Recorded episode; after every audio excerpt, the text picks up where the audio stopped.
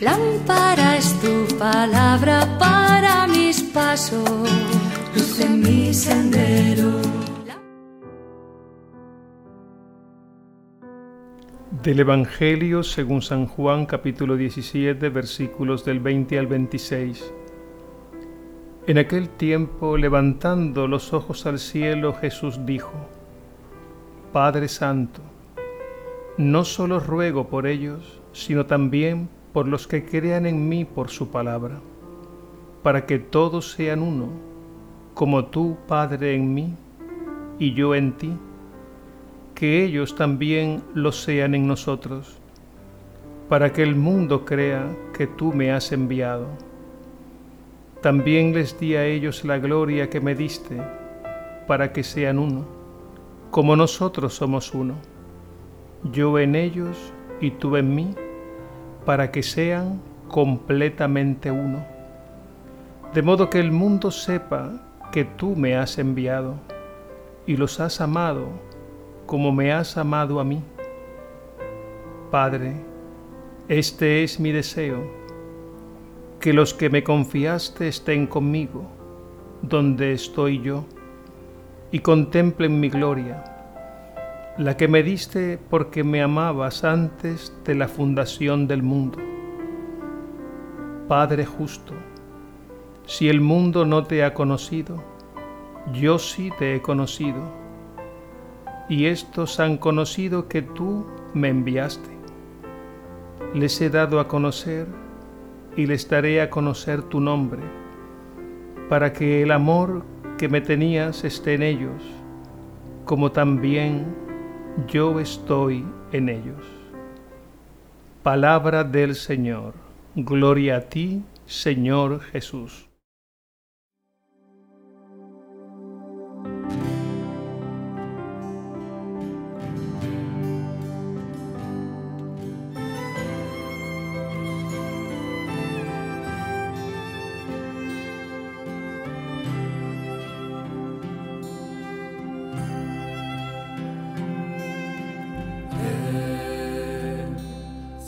was made.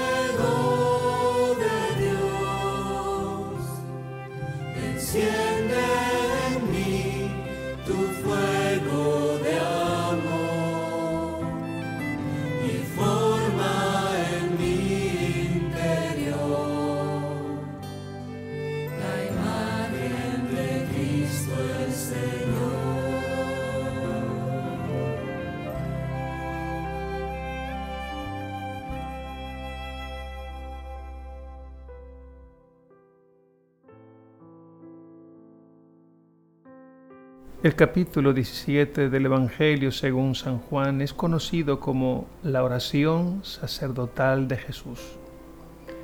En ella Jesús corona sus discursos de adiós en la última cena antes de su pasión.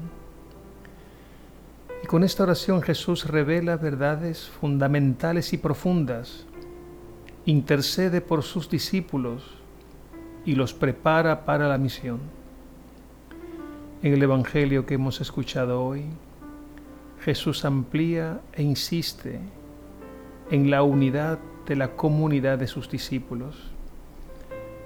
Es interesante captar las tres dimensiones de esa unidad por la que tanto oró Jesús. La primera es la dimensión divina, es decir, la unidad tiene su origen y fundamento en Dios uno y trino. La segunda es la dimensión fraterna. Es decir, la unidad fraterna es una realidad, pero es una realidad inacabada y amenazada. Y la tercera dimensión es la misionera. La unidad es la piedra angular de la misión meditemos brevemente estas tres dimensiones de la unidad de la comunidad de discípulos en la oración sacerdotal de Jesús. La primera es la dimensión divina. La unidad tiene su origen y fundamento en Dios, uno y trino. La unidad o comunión, común unión entre los discípulos de Jesús, se funda en Dios el Dios de los cristianos es fundamentalmente una comunidad de amor, una comunión de amor del Padre, del Hijo y del Espíritu Santo. San Juan en su primera carta, en el capítulo 4, versículo 8, dice, Dios es amor, y este amor es todopoderoso y por tanto no se puede romper. Es un amor tan y tan fuerte, es un amor divino que les une en una comunión perfecta, al punto de que el Padre, el Hijo y el Espíritu Santo no son tres dioses por separados, sino un solo Dios. Y los tres, que son tres personas distintas, participan de la misma divinidad de la misma santidad y de la misma gloria. Dios es amor indivisible y quiere que vivamos y participemos de su intimidad, de su ser trinitario. Esta oración de Jesús, contenida en este capítulo 17 del Evangelio según San Juan, es una ventana que se abre y nos abre a la contemplación de este maravilloso misterio del amor infinito de Dios uno y trino, que es principio y fundamento de la unidad. Pasamos a la segunda dimensión, que es la dimensión fraterna. La unidad fraterna es una realidad, pero es una realidad inacabada y amenazada. La comunidad de los discípulos no se funda ni en la carne ni en la sangre, sino en la fe y en el amor de este Dios que nos ama y quiere hacernos partícipes de su felicidad. Por eso la comunidad debe volver constantemente a su fuente originaria, que es Dios, sin el cual la unidad no será posible. En esta oración Jesús pide insistentemente al Padre por la unidad y dice, que todos sean uno, como tú Padre en mí y yo en ti, que ellos sean también uno en nosotros. Toda la obra de Jesús tiende a esta unidad, a esta comunión de los discípulos entre sí y de los discípulos en Dios. Jesús introduce un adverbio que mide hasta dónde debe llegar la unidad. Y ese adverbio es completamente. Nos quiere completamente uno. Lo dice así en el Evangelio de hoy. Padre, les di a ellos la gloria que tú me diste, para que sean uno, como nosotros somos uno, yo en ellos y tú en mí, para que sean completamente uno. Esto indica que la unidad fraterna es una realidad inacabada. La unidad de los hermanos es por tanto un proyecto que se construye día a día hasta alcanzar la plena unidad en el misterio divino, como pide Jesús al Padre diciendo, que sean uno, como nosotros somos uno, yo en ellos y tú en mí, para que sean completamente uno.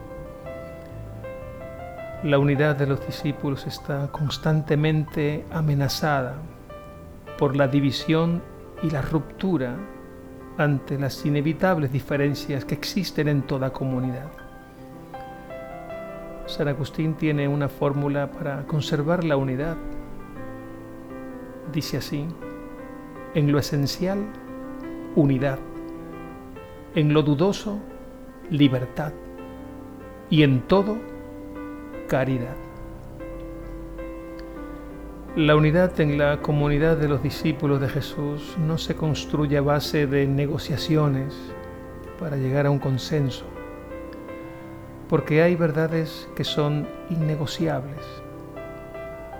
La unidad se construye sobre la base de la verdad y del amor fraterno, y para eso se requiere humildad, unida también a la transparencia, a la coherencia, y a la autenticidad, que son los presupuestos de la verdad.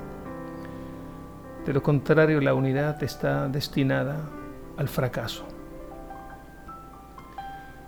No se trata de que ante las diferencias unos ganen y otros pierdan, sino que gane la verdad y el amor fraterno, para que así gane la comunidad y se fortalezca la unidad. Y Jesús nos dejó las bases sólidas para conservar la unidad con el mandamiento nuevo del amor, con el llamado al perdón 70 veces 7, sin límites, con la corrección fraterna y evitar siempre el juicio y la murmuración, empleando siempre palabras llenas de humildad y caridad para con los hermanos. En fin, Jesús ha trazado el camino para conservar la unidad fraterna en su comunidad. Y llegamos a la tercera dimensión de la unidad, que es la dimensión misionera. La unidad es la piedra angular de la misión. Hemos visto cómo la unidad tiene tres dimensiones. Una dimensión divina porque tiene su origen y fundamento en Dios uno y terino. Tiene una segunda dimensión fraterna porque en la unidad fluye el amor y la vida entre los hermanos de comunidad. Y tiene una tercera dimensión, que es la dimensión misionera. En el Evangelio de hoy Jesús deja bien claro este tema, esta dimensión misionera cuando dice que todos sean uno para que el mundo crea que tú me has enviado. La unidad fraterna cimentada en Cristo, en la verdad y en la caridad, es el mejor testimonio para que el mundo crea. Es por tanto la piedra angular de la misión. De Tertuliano, padre de la Iglesia, fue aquella frase inmortal del siglo II que se hizo muy famosa. Miren cómo se aman, miren cómo están dispuestos a morir el uno por el otro. En la medida que la comunidad se mantenga unida en el amor fraterno que Jesús nos dejó como mandamiento nuevo, en esa medida la comunidad será misionera. Pero en la medida en que haya divisiones, celos, rencillas, y no se viva el mandamiento nuevo, le habrá sucedido aquello que dijo Jesús. Si la sal se vuelve sosa, ¿con qué la salarán? No sirve para nada. En realidad Jesús sigue hoy diciéndonos a todos y a cada uno de nosotros, ustedes son la sal de la tierra.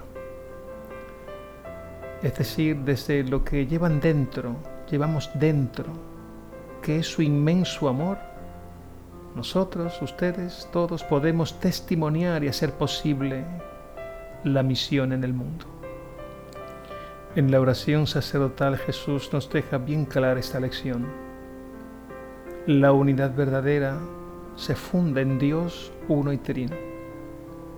La unidad verdadera crece en la verdad y en el amor fraterno. Y la unidad verdadera es el mejor testimonio y misión para que el mundo se convierta y crea.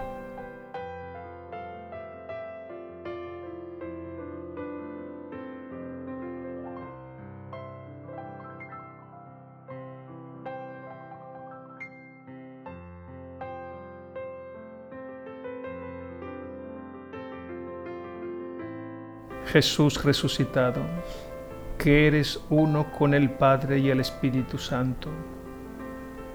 Haz que construyamos tu comunidad en la verdad y en el amor fraterno, superando las diferencias con humildad y recta intención, y que comuniquemos al mundo el rostro del amor, el rostro de los hijos de Dios, el rostro del verdadero Dios,